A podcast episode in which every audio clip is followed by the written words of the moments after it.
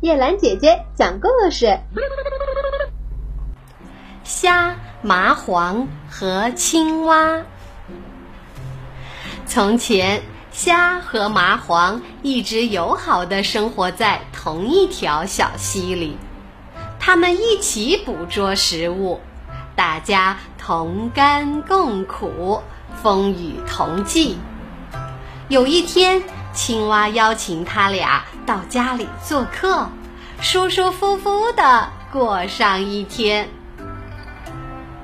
虾同麻黄准时到达青蛙家里，青蛙为他们准备了各种各样可口的食物，什么油炸苍蝇啦、煎蚊子啦、烤蜗牛啦等等，好香啊！大伙儿都吃得饱饱的。接着，他们开始边喝酒边聊天，个人讲述自己冒险经历和英雄业绩来了。他们便这样东扯西拉的闲聊了很长时间。最后，虾站起来喊道。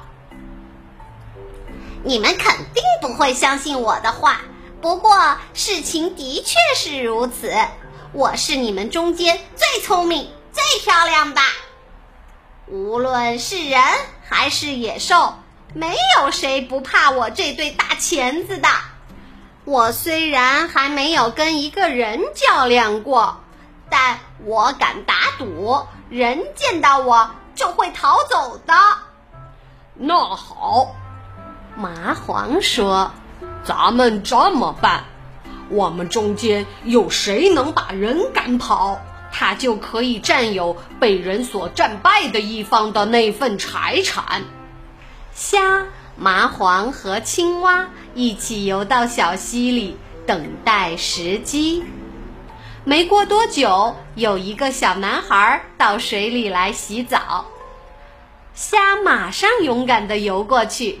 用一对大钳子夹住他的脚，小男孩一把抓住虾，把它放进了一只小篮子里，说道：“这只虾我要烧了吃。”接着，麻黄游了上去，牢牢地趴在小男孩大腿上吸起血来。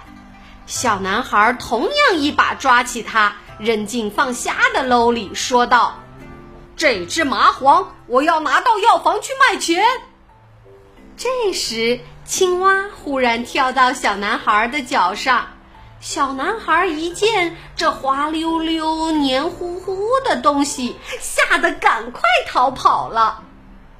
那只虾很快便进了锅里，被煮熟吃掉了。麻黄也被卖给了药房。并从此得为人治病了。